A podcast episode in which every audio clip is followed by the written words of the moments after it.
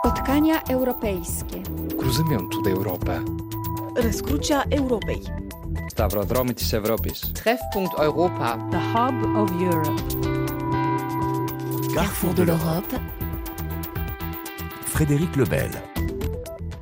Bonjour, la guerre en Ukraine ne signe pas seulement la violation des frontières d'un État souverain, le retour d'une guerre de haute intensité sur le territoire européen, elle marque aussi le retour de la menace nucléaire portée par le président russe Vladimir Poutine. Quel crédit lui accorder? Comment l'Europe et l'OTAN se positionnent pour lui répondre? La France, désormais seule puissance nucléaire de l'Union européenne, peut-elle protéger ses voisins et de quelle manière? C'est ce que nous allons voir avec nos trois invités. Bruno Tertrais, politologue, directeur adjoint de la Fondation pour la recherche stratégique. Vous venez de publier à la Fondation pour l'innovation politique Fondapol quel avenir pour la dissuasion nucléaire Avec nous également en studio le colonel Pierre de Jong, ancien aide de camp du président Jacques Chirac, vice-président de l'Institut Tétis, et par téléphone Marc Finot, ancien diplomate, chercheur associé au Centre de politique et de sécurité de Genève. Bonjour à tous les trois. Et pour commencer, un extrait d'un des discours menaçants sur l'usage du nucléaire. Le président russe en a signé plusieurs lors de l'annexion de la Crimée en 2014, au début de la guerre contre l'Ukraine en février dernier. Et en septembre, on l'écoute.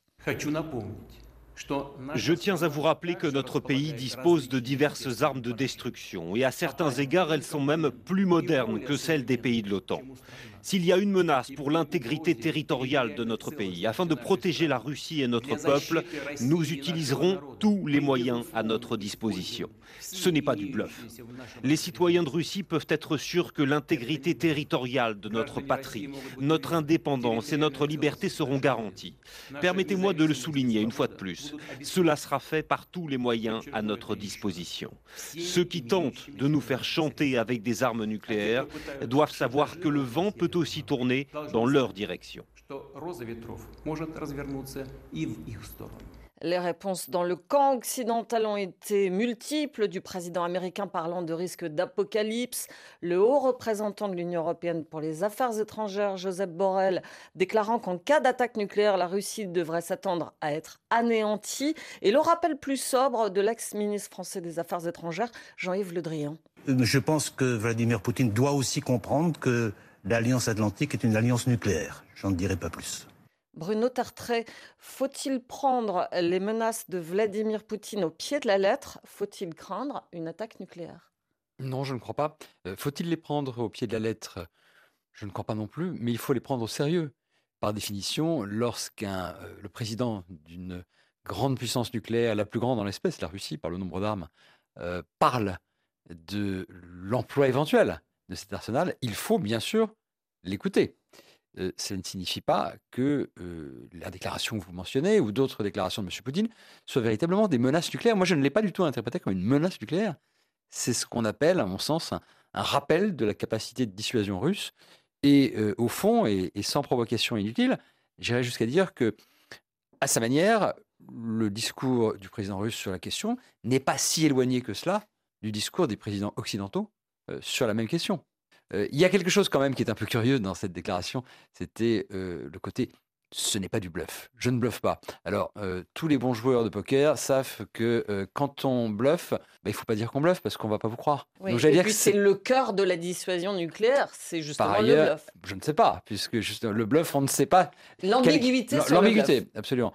Donc, euh, donc voilà, effectivement, vous avez raison de dire, c'est le thème de l'émission, que la, la guerre en Ukraine a conduit au retour de l'ombre portée de l'arme nucléaire sur le continent européen. C'est vrai, on en parle beaucoup plus et il y a une problématique, il y a des déclarations. Mais moi, j'appelle pas ça des menaces nucléaires. Et vous, colonel Pierre de Jong, vous appelez ça des menaces nucléaires? Alors, je serais un peu moins nuancé que, que, le président intervenant par la force des choses. Moi, je pense que dans les opérations, si vous voulez, géostratégico, politico, quelque chose, il y a toujours une partie de gesticulation qui est extrêmement importante. Et en général, on gesticule, les, États gesticulent avec des bateaux, des avions, des transports de troupes, avec des bataillons, des régiments, que sais-je, etc. On peut gesticuler. Le problème, c'est que personne n'avait jamais osé réellement en fait gesticuler avec le nucléaire. Dire que c'est le, niveau de l'emploi nucléaire est tellement, euh, je dirais, sacralisé, est tellement particulier que gesticuler avec ça, ça veut dire qu'on envisage éventuellement de le faire ou pas. Donc je rejoins évidemment euh, Bruno Tertres sur le fait que j'imagine pas qu'il puisse, si vous voulez, euh, tirer un missile nucléaire demain matin, mais encore une fois, le fait qu'il utilise les mots, qu'il utilise les termes, ça bouleverse, si vous voulez, cette espèce d'équilibre un peu fragile qui était mis en place après la Deuxième Guerre mondiale sur le fait que le nucléaire n'était pas un endroit où on allait s'aventurer comme ça de façon, je dirais, Et le fait que Poutine le fasse, ça trouble énormément. Vous savez, dans le mot nucléaire, enfin dans le nucléaire, il y a une partie importante, c'est le dialogue qui est établi, si vous voulez, entre les uns et les autres. Et ce dialogue est un dialogue équilibré, calme, euh, si vous voulez, euh, euh, de gens raisonnables. Et malheureusement, on aura l'occasion d'y revenir. Beaucoup de spécialistes parlent de oui. grammaire nucléaire. Marc Finot, vous êtes en ligne depuis Genève. Le risque, la menace, la terreur, c'est au cœur de la dissuasion. On l'avait presque oublié. Oui, vous avez raison. c'est vrai que c'est un rappel douloureux puisque c'est à la faveur d'une agression commise contre l'Ukraine que la Russie rappelle qu'elle est dotée d'armes nucléaires. Et donc, c'est pour elle une forme de, protection, de bouclier contre toute inter intervention de l'OTAN, puisque le message est quand même destiné principalement à l'OTAN. Et donc, euh, c'est effectivement un rappel. Euh, mais euh, bon, je suis en désaccord sur beaucoup de choses avec Bruno Tertrais, mais là, c'est vrai que c'est en fait le rappel du fonctionnement même de l'équilibre de la terreur, de la dissuasion, dans lequel nous avons vécu depuis plus de sept décennies. et donc, il n'y a, pas de, de véritable nouveauté. Ce qui est nouveau, c'est qu'évidemment, ça s'inscrit dans une rhétorique agressive et surtout, euh, la raison pour laquelle beaucoup d'experts ont considéré que le risque d'emploi d'armes nucléaires était aujourd'hui plus élevé que pendant la guerre froide, c'est que ça s'ajoute à d'autres facteurs de risque. Alors, il y a évidemment bah, tout ce que les militaires connaissent bien, le, brouillard de la guerre, les risques de malentendus, de mauvaises interprétations, d'accidents, de, de détournements, aujourd'hui aggravés par les nouvelles technologies, les risques de piratage, d'emploi de, d'intelligence artificielle, etc. Et aussi le nombre d'acteurs qui sont impliqués. Il ne faut pas oublier que dans le système russe, il y a un, une délégation de pouvoir de, de, de tir qui, est, qui, descend à un niveau assez bas. Et euh, ceci est un héritage de, de l'Union soviétique qui craignait par-dessus tout une première frappe américaine qui, qui, décapiterait les dirigeants et donc qui, qui permettait quand même jusqu'à un niveau de commandant de sous-marin de, de, tirer. Alors, Ce qui veut dire que Vladimir Poutine n'est pas le seul à décider. Alors, il a évidemment il a le dernier mot. Il est, il est comme dans, le système occidental, français, américain, euh, c'est quand même euh, l'ordre vient du, plus haut. Mais dans le système russe, euh, on, a un risque de désobéissance, mais inversement, ça peut jouer dans le sens inverse. C'est-à-dire qu'on peut avoir aussi le risque d'un déclenchement non autorisé, malgré toutes les précautions qui restent une possibilité. Bruno Tartret, euh, je vous vois faire nom de la tête. La chaîne de commandement russe pour le déclenchement d'une frappe nucléaire, elle peut faire peur, justement, comme dit Marc Finot, parce qu'il peut y avoir des décisions à contrôler Il n'y a pas aujourd'hui, à ma connaissance, d'éléments publics fiables qui permettent de dire qu'il y a des délégations d'emploi, c'est-à-dire qu'un échelon relativement bas dans la chaîne puisse prendre l'initiative sans contrôle d'une frappe nucléaire. Je parle de la Russie, bien sûr. Il a pu exister, comme aux États-Unis jusqu'en 1997, des délégations d'emploi au commandant de sous-marins dans certaines circonstances très précises. Il est vrai, et c'est là que Marquino a raison, que la paranoïa soviétique a été transmise euh, à la Russie. Et donc c'est vrai que la crainte d'une attaque, y compris d'une attaque nucléaire, est parfois quelque chose qu'on sous-estime euh, en Occident. Et une des raisons pour lesquelles, par exemple, vous aviez eu le, le 27 février cette décision de changer un peu le régime des, forces nucléaires sans vraiment les mettre en alerte d'ailleurs, je pense que ça avait été peut-être, même si ça nous paraît surprenant, la crainte d'une attaque euh, occidentale. Sinon, sur la chaîne de commandement, alors là, je crois qu'il y a n'y a, pas de certitude, y compris pour les gens qui ont vraiment étudié ce sujet de très très près, avec des témoignages aussi de gens qui ont été impliqués dans la construction du système de commandement et contrôle nucléaire soviétique et russe. Le décideur, c'est Vladimir Poutine. La question est de savoir dans quelle mesure le ministre de la Défense et ou le chef d'état-major des armées, qui doivent être impliqués d'une manière ou d'une autre, ont le moyen de bloquer. Voilà, c'est ça la question. Moi, je n'ai pas de réponse claire là-dessus. Et puis, par ailleurs, euh, les dispositions euh, qui ont été définies par Poutine à un moment peuvent aussi être changées par Poutine à un, autre moment. Un tout petit point quand même, euh, la gesticulation, je, suis un petit peu moins convaincu par ce que disait Père de Jean à l'instant. La gesticulation nucléaire, on l'a vu quand même en Corée, lors de la crise de Suez, lors de la crise de Cuba, la guerre du Vietnam, la guerre du Kippour, toutes les crises entre l'Inde et le Pakistan. Donc, la gesticulation nucléaire verbale, c'est quand même assez courant. Mais ce qui est intéressant dans la crise actuelle, c'est qu'il y a, à ma connaissance, aucune euh, indication de mouvement de force nucléaire russe. Mais ce qui est nouveau, parce qu'il y a quand même quelque chose de nouveau, c'est qu'on a l'impression que jusqu'à maintenant, la dissuasion nucléaire pouvait permettre d'éviter de faire la guerre. Aujourd'hui, on a l'impression qu'elle permet ah, à Vladimir Poutine de faire sa guerre en Ukraine. Alors, vous avez raison, mais ce n'est pas nouveau. Autrement dit, la, la, dissuasion nucléaire est censée effectivement limiter considérablement les risques d'attaque directe d'un pays euh, nucléaire doté de cette arme ou d'un pays protégé par cette arme. L'Ukraine n'était ni dotée de cette arme, ni protégée par cette arme. En revanche, là où vous avez raison, c'est qu'on peut estimer qu'un État nucléaire se protège derrière cette armure nucléaire pour pouvoir effectivement mener, par exemple, une guerre d'impérialisme comme celle de l'Ukraine. Mais les deux sont vrais. Ça n'est pas nouveau, mais c'est nouveau en Europe. Mm. Marc Finot, euh, vous évoquiez, vous l'évoquiez aussi, Bruno Tartret, plusieurs épisodes de la guerre froide. On a plusieurs fois frôlé l'incident nucléaire.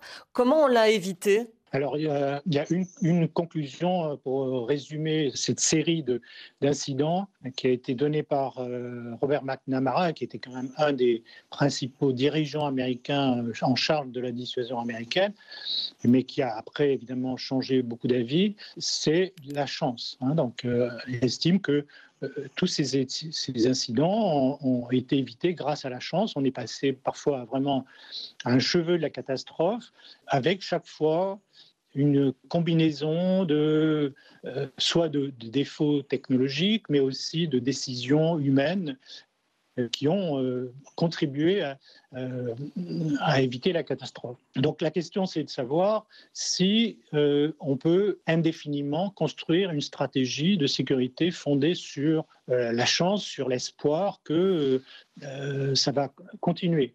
Alors les statisticiens vous diront que euh, c'est pas très réaliste hein, de compter sur la chance éternellement. Euh, et donc, euh, c'est la raison pour laquelle aujourd'hui, la plupart des experts considèrent que le risque d'emploi est plus élevé que, que jamais. Bruno Tartrec, quelle est la ligne rouge de Vladimir Poutine? Est-ce qu'on la connaît? Et est-ce qu'on peut craindre justement cette attaque tactique sur le terrain? La ligne rouge de Vladimir Poutine, il n'y a que lui qui la connaisse. Par définition, seuls les présidents euh, savent, et c'est dans leur tête que ça se décide, et ils peuvent en changer à tout moment. Cela dit, tout le discours nucléaire russe depuis le 24 février est cohérent avec ce qui est publié, ce qui est officiel, la doctrine nucléaire russe, à savoir, en l'espèce, pour ce type de conflit, c'est seulement s'il y avait une menace existentielle pour la Russie. Alors, le débat, c'est de savoir si, par exemple, les quatre districts euh, occupés par la Russie, c'est déjà du ressort de l'existentiel. Très probablement non, et d'ailleurs, une partie d'entre eux sont déjà. La euh, Crimée, peut-être. Alors, j'y arrive. La Crimée est peut-être une exception. Et on peut imaginer que Vladimir Poutine, face à la perspective éventuelle, et on n'y est pas du tout, d'une reconquête de la Crimée par les forces ukrainiennes, alors pourrait considérer que ce qui est quelque chose comme non seulement quelque chose de symboliquement et, stratégiquement important pour la Russie, mais aussi son legs personnel à l'héritage historique de la Russie, la question nucléaire pourrait, je dis bien pourrait, se poser différemment. Je ne crois en revanche pas du tout à l'emploi tactique parce qu'il n'y a pas de bonne cible pour ces armes euh, aujourd'hui sur le théâtre ukrainien, qu'elles sont contrôlées de la même manière euh, que les armes dites stratégiques. Autrement dit, une arme nucléaire, c'est une arme nucléaire. Je pense, mais là c'est mon pari personnel, que pour Vladimir Poutine aussi, une arme nucléaire, c'est une arme nucléaire, qu'elle soit tactique ou stratégique. Juste un dernier petit point, personnellement, pour, pour avoir beaucoup étudié les questions de crise nucléaire, euh, je ne suis absolument pas persuadé que la chance soit une hypothèse nécessaire pour expliquer l'absence d'emploi du nucléaire depuis 1945. Vous pariez plutôt sur le sang-froid euh, Je constate, je, je, ne parie rien du tout. Il ne faut pas parier sur le nucléaire. Et on ne sait pas ce qui se passera euh, dans 5 ans ou dans 10 ans sur le nucléaire. Personne ne peut dire la dissuasion, le tabou nucléaire, ça tiendra euh, ad vitam aeternam. Pour moi, la chance n'est pas une hypothèse nécessaire. Je pense que lorsqu'on est arrivé, comme disait Marc Finot, à un cheveu, même si je pense que ce n'était pas un cheveu, euh, c'était plutôt la raison. Et d'autre part, sur l'absence d'explosion accidentelle, je pense que finalement, à une ou deux exceptions près, les dispositifs de verrouillage technique se sont avérés plutôt satisfaisants. Ça ne veut pas dire qu'on peut avec confiance, parier indéfiniment pour l'éternité sur la dissuasion nucléaire. C'est un autre sujet. Ça pose notamment des problèmes éthiques, moraux. Tous ces questionnements sont parfaitement légitimes. Alors pourrait-il y avoir un dérapage sur le terrain avec des bombardements qui menacent la centrale nucléaire de Zaporizhia? Notre envoyé spécial Anastasia Becchio s'est rendu à Kriviri, à une centaine de kilomètres de Zaporizhia, où les habitants se préparent au risque nucléaire. 1000 mètres carrés de surface sous 2 mètres de terre et 3 mètres et demi de béton. L'abri anti-atomique construit en pleine guerre froide a repris du service 60 décennies plus tard, raconte le maire adjoint Sergei Milutin en descendant le grand escalier en béton. À l'intérieur, des dizaines de banquettes avec des couvertures, des provisions de nourriture et d'eau, des générateurs, du Wi-Fi et des médicaments. En cas d'attaque nucléaire, les gens pourront se réfugier ici et on leur donnera des pastilles d'iode, un comprimé par personne pour 24 heures. Avec 685 000 habitants, en comptant les déplacés de Kherson et d'ailleurs, la ville de Kriviri a ouvert plus de 300 abris. Tous ne sont pas des abris anti-atomiques, même si la menace nucléaire est prise très au sérieux. Nous nous préparons à l'éventualité d'une menace nucléaire, non pas parce que les Russes ont commencé à lancer des fausses informations sur une bombe sale, mais depuis plus de huit mois, parce que nous nous trouvons à une centaine de kilomètres de la centrale nucléaire de Zaporizhia. Et quand nous voyons ce que les Russes font là-bas, avec les tirs et tout le reste, on comprend qu'il y a une menace. C'est pour cette raison qu'on a commencé à se préparer. L'abri sert aussi à accueillir des concerts, des répétitions de théâtre. Les habitants pourront y suivre les retransmissions de la Coupe du monde de football. Anastasia Becchio, Boris Vichit, Kriverig, RFI. Marc Finot, un accident nucléaire, ça pourrait être aussi une attaque contre la centrale de Zaporizhia? Alors oui, on sait très bien que les centrales nucléaires sont généralement protégées. Les réacteurs eux-mêmes sont protégés dans des enceintes euh, dans de confinement, béton. Mais il y a tout autour euh, des installations qui sont beaucoup plus vulnérables, comme les piscines de refroidissement du combustible ou des, stockages de combustible sec. Euh, et là, évidemment, tout dépendrait de l'ampleur de l'attaque, euh, de, de l'emploi d'explosifs qui risquerait de, évidemment de, de provoquer une, contamination radioactive dans un rayon euh, plus ou moins large. Mais ça, évidemment, euh, bon, c'est évidemment un scénario catastrophe. On voit mal comment la Russie peut considérer avoir un intérêt euh, militaire à ce genre d'attaque, et donc on voit, mal l'intérêt de ce genre d'opération. Alors, euh, euh, ce qui est risqué, évidemment, c'est aussi de considérer ces installations comme des formes de boucliers pour décourager les, attaques ou les ripostes des forces ukrainiennes. On voit qu'il y a ce, jeu un peu euh, dangereux aujourd'hui auquel l'AIEA essaye de mettre fin. On crée une, zone de sécurité. Euh, il faut savoir évidemment aussi que tout ceci est parfaitement contraire au, au droit international, euh, aux, conventions de Genève, aux, décisions de l'AIEA, du Conseil de sécurité. On a eu des, précédents, malheureusement, de bombardements de centrales nucléaires qui euh, n'étaient pas encore en fonction euh, en Irak par Israël ou en Iran par l'Irak. Mais donc, ceci est parfaitement inacceptable, inadmissible. Et donc, toute la communauté internationale doit se mobiliser pour l'empêcher. Bruno Tartret, ça pourrait être une forme de dérapage nucléaire, de cibler le nucléaire civil? Attendez, on est dans un domaine qui n'a rien à voir, il faut le redire.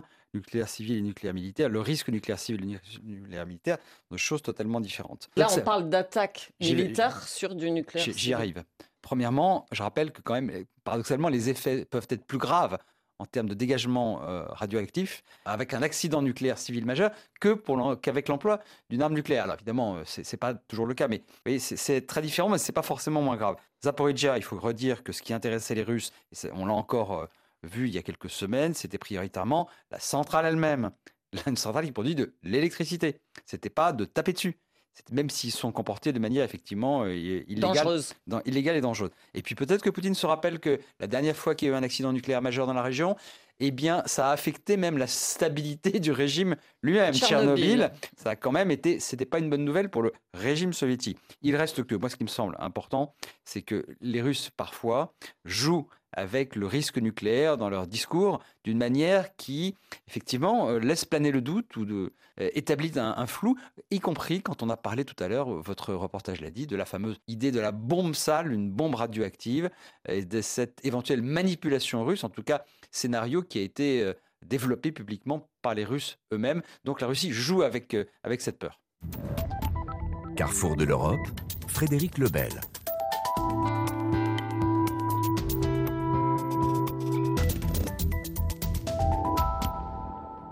Carrefour de l'Europe sur la dissuasion nucléaire à l'heure de la guerre en Ukraine avec nos trois invités, Bruno Tertrais, politologue, Marc Finot, ancien diplomate, et le colonel Pierre de Jong, ancien aide de camp du président Jacques Chirac. La France est désormais la seule puissance nucléaire dans l'Union européenne suite au Brexit et au départ du Royaume-Uni. Le seul autre pays sur le continent qui dispose d'une force de frappe nucléaire. On va peut-être faire un petit peu de pédagogie, Pierre de Jong. Euh, la France, est ce qu'on appelle une puissance nucléaire moyenne Oui, c'est une puissance nucléaire depuis la fin de la Deuxième Guerre mondiale. On, s'est doté d'un armement nucléaire parce que euh, nos grands voisins, entre, les Américains et les Russes, et les Anglais d'ailleurs, s'étaient dotés d'un système nucléaire. Donc c'est un, problème de parité. D'autant que le nucléaire, ça sert à quoi quelque part? Puisque ça, c'est, pas une arme, c'est pas une arme d'emploi théoriquement, puisqu'en fait, euh, on n'est pas destiné à être utilisé. Donc euh, c'est une arme politique principalement. Première chose. Et deuxième chose, c'est de donner une marge de manœuvre, une marge de manœuvre à l'initiative, si vous voulez, militaire ou potentielle ou de ce de ce qu'on pourrait faire. Mais ça reste quand même très très politique et ça reste à un niveau relativement bas, je veux dire, par rapport aux, grands voisins américains et russes. Les Français sont toujours restés sur un modèle relativement euh, modeste euh, qui leur permet, entre guillemets, d'être, comme on dit, suffisant. Vous avez été aide de camp du président Jacques Chirac, une période au cours de laquelle on, a redéfini euh, ce que devait être l'arme nucléaire en France, avec notamment cette distinction arme tactique stratégique qui n'est plus de mise en France. C'est un fait, mais tous les présidents, si vous voulez, ont mis, ont mis leur grain de sel dans la, dans la mécanique de dissuasion avec d'autres mots, d'autres vocabulaires, etc. Bon, c'est resté un petit peu toujours la même chose. Ce qu'il faut retenir à l'époque de Jacques Chirac, c'est qu'il y avait une, grande politique de professionnalisation et de diminution des, budgets de la, la, défense d'une façon générale. Donc on est passé à cette époque-là de 6 SNLE à 4 et il a supprimé tout ce qui était armement nucléaire tactique, donc les Plutons, les Hades, et puis il a supprimé la composante, si vous voulez, balistique qui partait du plateau d'Albion. Il a supprimé, donc c'était une baisse extrêmement important, si vous voulez, dans les moyens. Pourquoi? Parce qu'il a considéré que la suffisance, si vous voulez, le fait d'être, bah, le fait d'avoir ce qu'on avait aujourd'hui, c'est-à-dire deux, deux moyens de lancement, ce qui sont en fait les, les, moyens aériens et les moyens des CNLE, enfin des sous-marins nucléaires d'engins, suffisait, si vous voulez, à dissuader un, adversaire ou un ennemi de, de, de, tirer un armement nucléaire. Encore une fois, c'est une arme de non-emploi. Enfin, il faut être performant, vous voyez ce que je veux dire? Il faut être à, un très haut niveau, mais cette arme n'est pas destinée, c'est pas une arme tactique, c'est pas une arme qui est destinée à, être utilisée demain matin. C'est pour ça, encore une fois, que le discours de, de Poutine peut être extrêmement perturbant, c'est que la possibilité de l'emploi potentiel, si vous voulez, est assez révélatrice d'un état d'esprit et quand même interroge les états-majors et, les chefs d'État, parce qu'encore une fois, en France comme en Russie, comme le, le soulignait volontaire trait, c'est qu'en fait, la décision appartient au chef de l'État. Et non seulement, j'ai travaillé avec, Chirac, mais également avec le François Mitterrand, et les deux si vous voulez, considérer que cette décision était extrêmement lourde à porter. Et de nombreuses fois, Jacques Chirac m'a posé des questions sur l'emploi, qu'est-ce qu'il fallait faire, comment il fallait faire, avec qui il fallait faire, les moyens de sécurité, les moyens qui protégeaient sa communication autour de lui. D'autant que lui, il, servait des portables euh, comme ça, donc il était plutôt assez décontracté vis-à-vis des moyens de communication. C'est un autre sujet. Alors, dans le contexte de la guerre en Ukraine, quelle serait la réponse française en cas d'une attaque nucléaire sur le sol ukrainien? Réponse embarrassée du chef de l'État, c'était le 12 octobre dernier sur France 2. Le président Emmanuel Macron était interviewé par Caroline Roux. Et on écoute ensuite le discours de Toulon du 9 novembre dernier sur la dissuasion nucléaire française qui concerne aussi le reste de l'Europe. La France a une doctrine nucléaire, je le disais. Et notre doctrine repose sur ce qu'on appelle les intérêts fondamentaux de la nation. Et ils sont définis de manière très claire. Mm. Et donc, ce n'est pas du tout ça qui euh, serait en cause s'il y avait, euh, par exemple, une attaque balistique nucléaire en Ukraine euh, ou dans la région. Par contre... Ça n'appellerait pas une riposte nucléaire conventionnelle D'évidence, et ça n'est pas notre doctrine aujourd'hui, je le dis. Nous avons un cadre pour ce qui nous concerne. Mais ce serait une responsabilité historique de la part de la Russie. C'est ça ce que je veux dire. Aujourd'hui, plus encore qu'hier, les intérêts vitaux de la France ont une dimension européenne. Nos forces nucléaires contribuent donc, par leur existence propre, à la sécurité de la France et de l'Europe. Alors, on va d'abord réagir sur euh, cette première partie. Bruno Tertrais, que faut-il comprendre de la réponse du chef de l'État sur une possible euh, attaque nucléaire en Ukraine? C'est pas forcément très clair. Euh, écoutez, il a pataugé un peu. C'est un langage très borné, codifié, Et c'est un langage auquel on fait très attention, parce que la dissuasion, c'est d'abord un langage public. On dissuade d'abord par des forces, c'est le qu'a rappelé euh, le colonel de Jong, mais euh, aussi par un langage.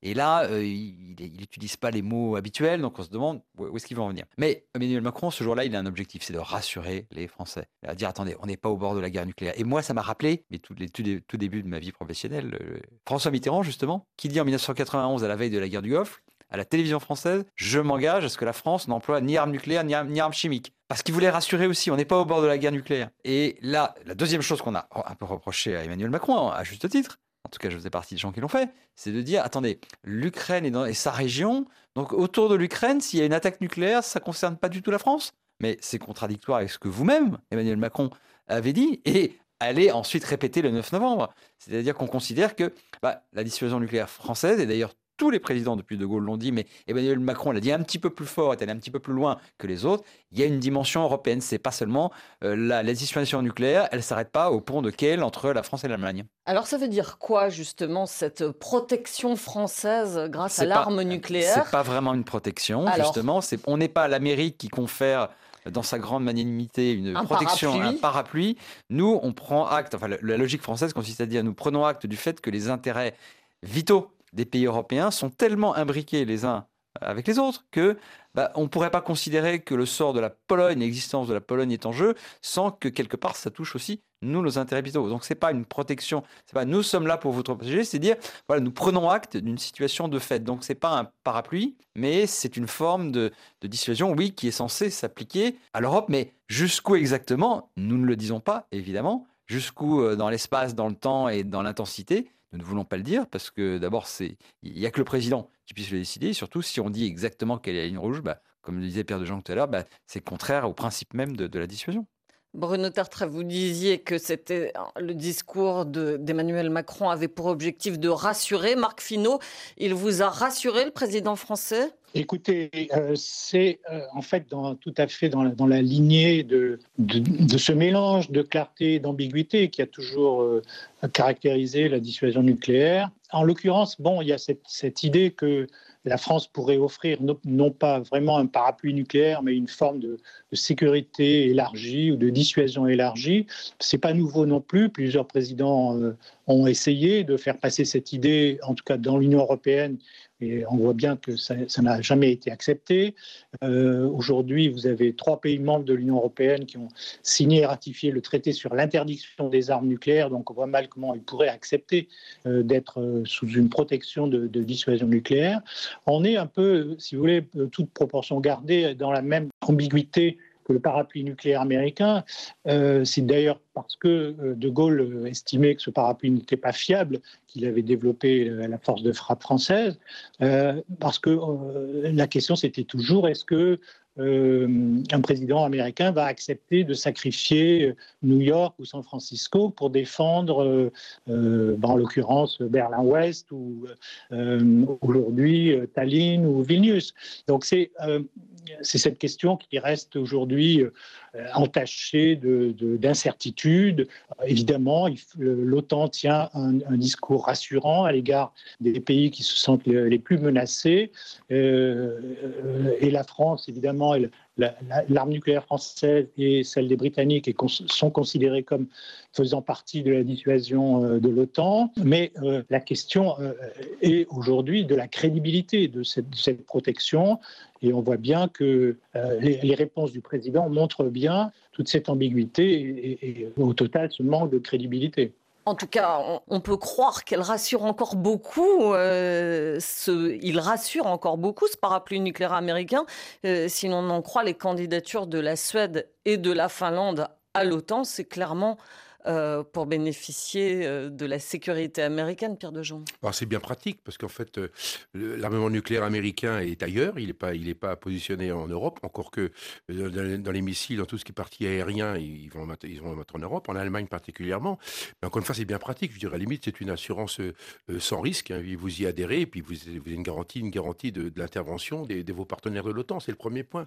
Deuxième point, moi j'ai des souvenirs sur, le, sur les discussions qu'il y avait entre, entre Helmut Kohl et puis Sur le, sur le, le point d'application du missile. C'est-à-dire que le, problème des Allemands, c'est que les Allemands considéraient que le nucléaire tactique allait taper par la force des choses sur le territoire allemand. Et donc Kohl, je sais que ces discussions que je me rappelle très bien au moment de la guerre en Bosnie, qui n'avaient rien à voir, ils, un jour ils, sont ils, ont, ils ont commencé à parler de ça, la question était de savoir, mais tes, missiles, ils vont taper sur l'Allemagne. La, sur et donc, c'est pas correct, c'est pas bien. Bon, il y a un débat qui s'est engagé autour de ça. Et donc on voit bien qu'aujourd'hui, si l'emploi de ce, de ce nucléaire, euh, dans le cadre d'une dissuasion, je dirais, élargie, elle peut s'imaginer que si le point d'application est la Russie ou, quelque, un, pays enfin, en dehors de l'Union européenne, c'est le cœur du sujet. Et donc c'est compliqué parce qu'à un moment donné, comment vous allez, si vous voulez, interpréter le fait qu'il y a une menace directe sur un de vos partenaires euh, otaniens ou européens, et donc vous allez être le premier et le seul à lancer un missile nucléaire, d'autant que euh, on va supposer qu'on va réagir à une attaque nucléaire. Euh, je prends un, exemple. Poutine lance un nucléaire tactique sur la sur la sur l'Ukraine. Moi, je vais vous dire, il se passe absolument rien. Sur la Pologne, ça devient gravissime. Ça part de partout. Et d'ailleurs, les Américains ont répondu à la question. Dans le cadre de leur bouclier, ils ont dit on raserait la marine russe de la mer Noire. Donc c'est une, réplique conventionnelle. Donc c'est extrêmement compliqué. C'est pour ça que l'usage, si vous voulez, de la dissuasion nucléaire utilisée comme ça à tort et à travers, c'est extrêmement compliqué. Et ça nécessite, ce que dit Bruno fort justement, des normes, des réglementations, euh, un vocabulaire et peut-être pas une grammaire. Effectivement, d'avoir une vraie logique et dans, laquelle tout le monde s'entende. Ça peut pas être une logique, je dirais, improvisée le matin comme ça, euh, en se levant, on doit mouiller. C'est impossible. Ça doit être quelque chose de coordonné, d'organisé, de très politique, bien évidemment. Bruno Tartre, est-ce qu'on peut être sûr du parapluie nucléaire américain? Par définition, non. On peut jamais être sûr quand on dépend soi-même de la garantie d'un autre. Et le pari français a toujours été, depuis le début, pas seulement sur le nucléaire, mais sur le reste de notre défense, de dire que la France et l'Europe d'ailleurs ne devraient pas être exclusivement dépendants d'un protecteur lointain qui, par définition, ne met pas sa sécurité en jeu au même point euh, que nous. Et la question, on peut évidemment se la poser, notamment si en novembre 2024, on avait un deuxième Trump ou un, ou un, un président du type de Trump qui pourrait casser l'OTAN du jour au lendemain. Et c'est aussi pour cela que la France dit, bah, écoutez, si vous êtes intéressés, vous, amis européens, par une discussion sur le nucléaire, y compris peut-être, même si on ne le dit pas comme ça, comme garantie complémentaire, nous sommes là pour en discuter. Les discussions sur le nucléaire en Europe, c'est soit dans le cadre de l'OTAN, soit dans un cadre bilatéral, c'est absolument pas l'Union européenne. Et c'est pour ça que quand la France dit nous sommes la seule puissance de l'Union européenne, c'est vrai factuellement, mais ça n'a aucune importance pour l'Union elle-même en tant qu'organisation. Est-ce que ça crée des frictions euh, dans le club européen, en tout cas? Non, non, non, parce que justement, on n'en parle pas dans l'Union européenne. Si on voulait absolument mettre le sujet à l'ordre du jour du Conseil européen à Bruxelles, là, ça créerait effectivement des frictions pour les raisons qu'on a rappelées. Et que dire de l'Allemagne qui euh, a dégagé 100 euh, milliards pour euh, moderniser son armée Est-ce qu'on peut parler de, de, de réveil allemand? C'est plus, c'est une confirmation allemande. L'Allemagne a toujours eu une, un rapport particulier avec l'arme nucléaire, y compris parce qu'elle était exactement, pour le Pierre de Jong le rappelait, c'était le théâtre de bataille nucléaire en cas de guerre pendant la guerre froide. Donc l'Allemagne a une ambivalence vis-à-vis -vis de l'arme nucléaire, mais elle, elle, confirme régulièrement son attachement à la dissuasion nucléaire, euh, de, de, notamment dans le cadre de l'OTAN, puisqu'elle a un rôle nucléaire. Ces avions peuvent emporter des bombes nucléaires américaine. Et dans les dépenses faites euh, par le, enfin, engagées par le chancelier Scholz, il y a notamment l'acquisition d'avions américains spécifiquement destinés à continuer cette mission nucléaire allemande. Donc, il n'y a pas aujourd'hui... Les fameux F-35 voilà, dont on a tellement parlé. Oui, c'est ça. Mais euh, s'ils ont, s'ils ont acheté, c'est aussi une manière de, de se rattacher à Washington euh, sur tous les plans, parce que les Allemands sont tétanisés en ce moment. Donc, comme d'habitude, quand les Allemands ont peur, ils se réfugient dans les, dans les, sous les jupes des Américains, pardonnez ma expression, y compris dans le domaine nucléaire, où ils veulent confirmer cet engagement.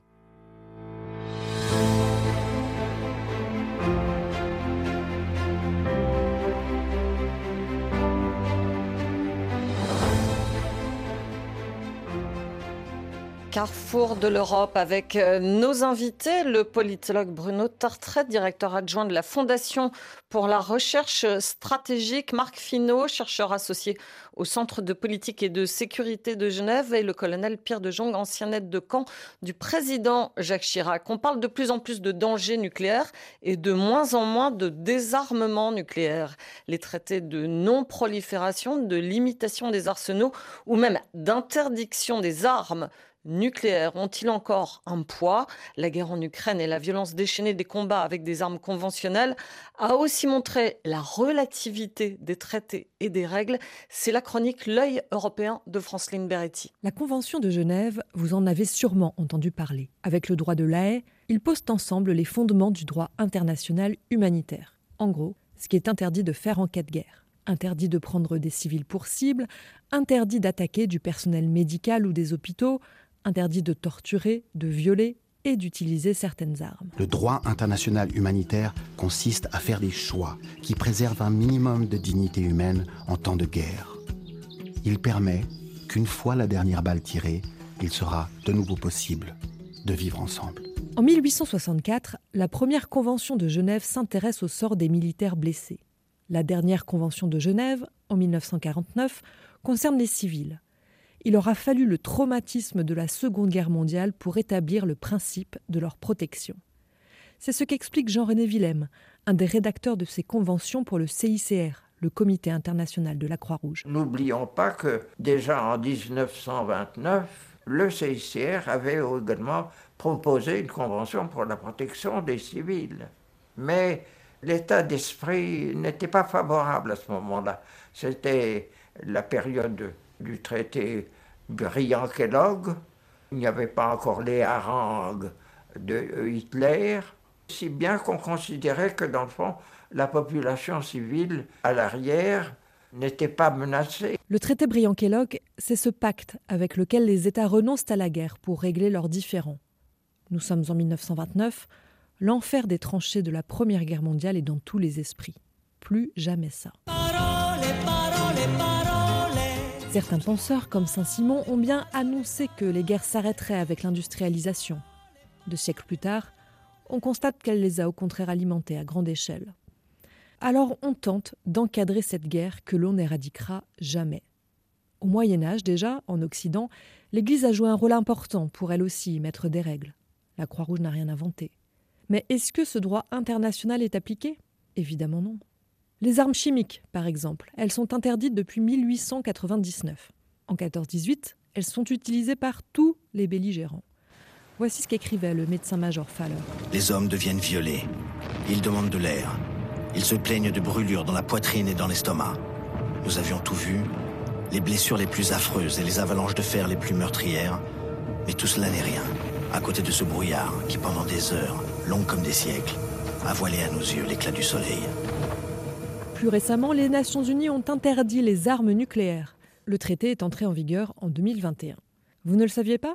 C'est parce qu'aucun des États détenteurs de l'arme nucléaire ne l'a signé. Disons que ce texte est symbolique. Pourquoi alors mettre des règles à la guerre quand personne n'a les moyens de les faire respecter? Il y a quand même des condamnations. Souvenez-vous en mai dernier. Le premier procès pour crime de guerre en Ukraine depuis l'invasion russe s'est ouvert aujourd'hui à un militaire russe de 21 ans accusé d'avoir tué dans la rue avec une Kalachnikov un civil non armé. Ce jeune soldat russe a été condamné à la prison à perpétuité.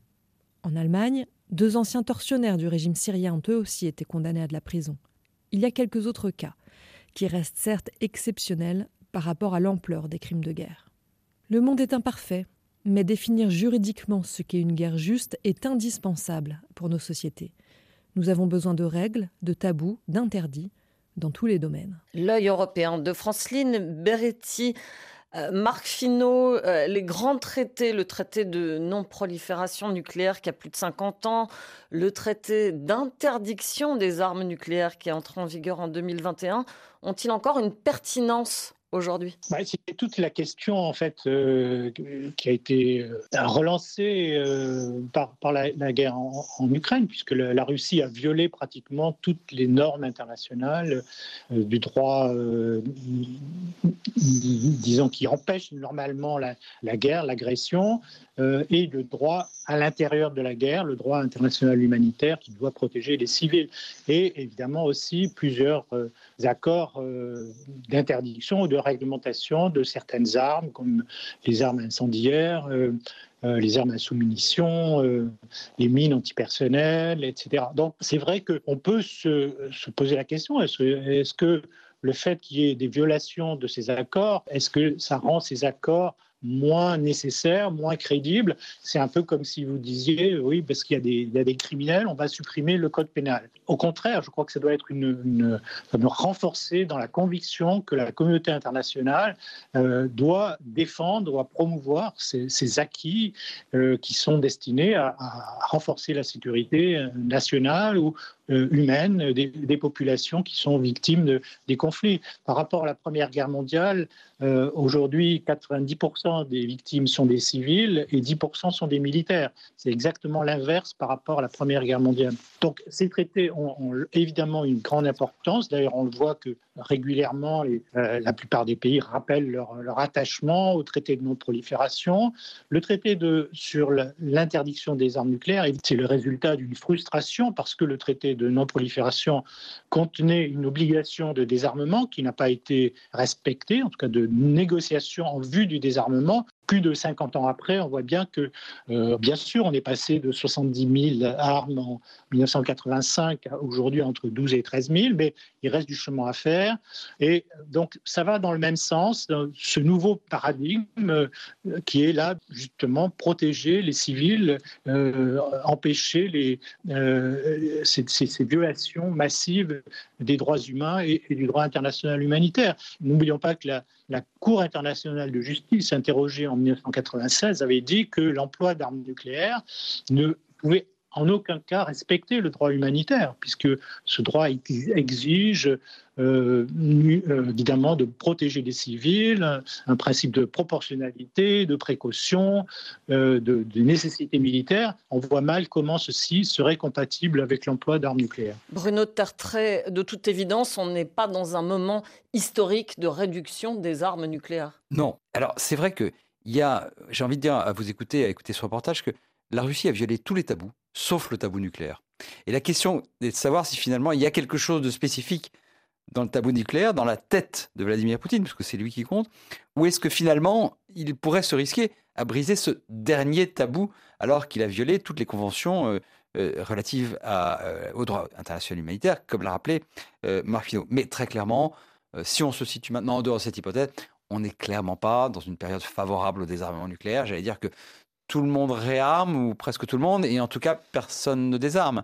Euh, voilà, c'est, la prochaine étape, je crois que c'est la renégociation de ce traité euh, bilatéral New Start en 2026. Oui, alors, le, le, la maîtrise des armements, et non pas le désarmement, c'est la codification euh, de, c'est le contrôle des armements, c'est-à-dire on essaie de faire en sorte que la compétition nucléaire ne parte pas dans tous les sens, parce que c'est un intérêt, dans l'intérêt de tous. Or, il se trouve que ce dernier traité de maîtrise des armements nucléaires, bah, il est lui-même mal en parce que non seulement il va bientôt euh, arriver à échéance, mais en plus les Américains et les Russes euh, n'arrivent pas à se tomber d'accord pour les réunions régulières de je ne vais pas rentrer dans les procédures, mais vous voyez, la Russie a annulé la réunion prévue euh, parce qu'elle estimait que les conditions n'étaient pas réunies. Enfin, je n'ai plus, plus l'argumentaire en tête. Donc, c'est vrai, ça n'est pas une bonne période pour le désarmement nucléaire. Ni Alors pour que le dialogue entre le, la Russie et les ouais. États-Unis.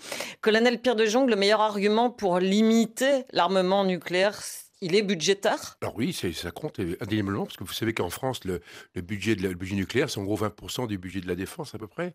Donc c'est des sommes relative, relativement importantes. 20% du budget d'équipement D'équipement, d'équipement. 10%, oui. 10-12% oui, du, 12 du budget de la défense. Donc, on parle pas Mais des... il est amené à augmenter d'après ce, oui, ce que j'ai compris. Ça, oui, peut, oui. oui, il va augmenter parce que la, les conditions font qu'il va y avoir une augmentation, mais ça reste à la marge. Le deuxième point, c'est que c'est des opérations extrêmement lourdes euh, du point de vue industriel, du point de vue d'investissement, etc. Le vrai problème également, c'est que vous savez, le, le, ça, le, système fonctionne pourquoi? Parce qu'à l'origine, la dissuasion était fondée sur le fait qu'on acceptait, dans, la, dans ces dissuasions, on acceptait d'être détruit éventuellement. Ce qui veut dire que euh, c'est cette espèce de destruction mutuelle assurée, vous voyez ce que je veux dire? Donc en fait, on l'acceptait. Le vrai problème aujourd'hui, c'est qu'aujourd'hui, les, les, Américains, et les, surtout les Américains, développent des stratégies antimissiles capables de détruire, si vous voulez, les missiles qui éventuellement vous toucheraient. Donc à un moment donné, vous avez une rupture de l'équilibre qui fait qu'ils plus, on n'accepte plus, si vous voulez, la destruction par l'adversaire. Donc en développant un système antimissile, ben vous, vous transformez l'esprit le, l'esprit du, des traités et par la force des choses, vous considérez qu'éventuellement, vous pourriez vous utiliser votre armement en deuxième ou en troisième ou en, quatrième frappe. Donc si vous voulez, on voit, comme je dis, on est, on est dans, des logiques extrêmement complexes, extrêmement difficiles, et du point de vue industriel, euh, extrêmement élaboré vrai, parce qu'un missile, l'hypervélocité des missiles fait qu'aujourd'hui, si vous voulez, toucher un missile qui vole à 10 000 km à l'heure, c'est pas donner tout le monde de pouvoir l'arrêter. Donc c'est extrêmement compliqué et ça implique des investissements extrêmement importants. Pour conclure cette émission, je poserai la question à vous, Marc Finot, et vous, euh, Bruno Tertré. Est-ce qu'on peut imaginer d'autres dissuasions que nucléaires, Marc Finot? Euh, bien sûr, vous avez évidemment la, grande majorité des pays du monde qui ne possèdent pas d'armes nucléaires, qui ne sont pas sous parapluie nucléaire, qui n'ont jamais été envahis euh, et qui ont une politique de défense tout à fait euh, conforme aux, normes internationales et qui assurent leurs besoins de sécurité. Une des conclusions qu'on peut tirer, c'est qu'aujourd'hui, quand on regarde qui possède les armes nucléaires, ce sont les pays les plus puissants, les plus riches, euh, qui dépensent le plus pour leur défense, qui, ont, qui, sont, qui sont déjà surarmés qui sont euh, exportateurs d'armement. Bon, on a, évidemment traité un peu la, la, dissuasion française sous l'angle de la dérision en parlant de, bombinettes. Mais il ne faut pas oublier qu'un sous-marin nucléaire euh, français, on en a quatre, hein, euh, transporte 16 missiles qui emportent chacun entre 6 et 10 ogives de 100 kilotonnes. 100 kilotonnes, c'est déjà plus de 5 fois euh, Hiroshima. Donc, si vous, faites vous sortez votre calculette, vous arrivez pour un sous-marin français entre 640 et, 1000 fois Hiroshima, c'est-à-dire entre 80 euh, et 134 millions de victimes. Là encore, on est dans l'exagération, le, surarmement, et on a l'impression que c'est vraiment euh, l'arme nucléaire, c'est une espèce d'amulette, de, talisman euh, auquel on croit, alors qu'on se sent faible, on se sent menacé, et la dissuasion repose bien sur cet équilibre de la terreur. D'ailleurs, les Anglais utilisent bien le terme de deterrent, c'est-à-dire de terroriser un adversaire potentiel, mais euh, par là même euh, aussi causer l'insécurité de l'ensemble de la planète. Bruno Tartra, alors où les rapports de force se déplacent aussi dans le cyber, dans l'espace, est-ce que la dissuasion nucléaire est toujours aussi pertinente aujourd'hui bah Écoutez, euh, d'abord, demander aux Coréens du Nord, aux Pakistanais, aux Russes, aux Chinois, aux Américains, aux Britanniques, euh, euh, aux Indiens et aux Israéliens, la réponse sera assez claire. donc ça, c'est le premier point. Deuxième point, le fait que la compétition s'élargit, que les domaines de compétition s'élargissent, ne veulent pas dire que ça annule les domaines existants. Il y a les alternatives à la dissuasion nucléaire. Le nucléaire n'a pas le monopole de la dissuasion, pour reprendre, pour inverser une formule célèbre. mais on n'a jamais trouvé pour l'instant, il n'existe pas de moyen qui, soit, qui fasse aussi peur que la dissuasion nucléaire et donc qui soit aussi efficace pour prévenir certains types de guerres. Et c'est là que je suis en désaccord avec ce qui vient d'être dit, parce que je pense qu'il est très difficile d'expliquer l'absence de conflits majeurs au sens de la guerre mondiale, si vous voulez. Vraiment, euh, il y a des conflits majeurs, mais de très grandes guerres entre puissances majeures depuis 1945, il est très difficile d'expliquer sans prendre en compte l'existence de la dissuasion nucléaire. On ne peut pas le prouver, mais ça devient un peu difficile de, dire, à mon sens, que la dissuasion nucléaire n'a joué aucun rôle là-dedans. La grande question qui concerne tout le monde et tous les citoyens, c'est de savoir si le jeu en vaut la chandelle, c'est-à-dire si on préfère un monde sans armes nucléaires, mais qui pourrait être aussi un monde avec plus de guerres. C'est un choix difficile, y compris un choix presque éthique carrefour de l'Europe sur la dissuasion nucléaire à l'heure de la guerre en Ukraine. Un grand merci à nos trois invités, Bruno Tertré, dont l'analyse Quel avenir pour la dissuasion nucléaire est à consulter sur le site fondapol.org. Merci à Marc Finot, ancien diplomate qui nous a rejoint par téléphone depuis Genève. Et merci également au colonel Pierre de Jong, ancien aide de camp du président Jacques Chirac. L'émission a été réalisée aujourd'hui par Olivier Roux. Merci à la documentation écrite pour leur aide précieuse. À la semaine prochaine, nous parlerons des indépendantismes catalans et écossais.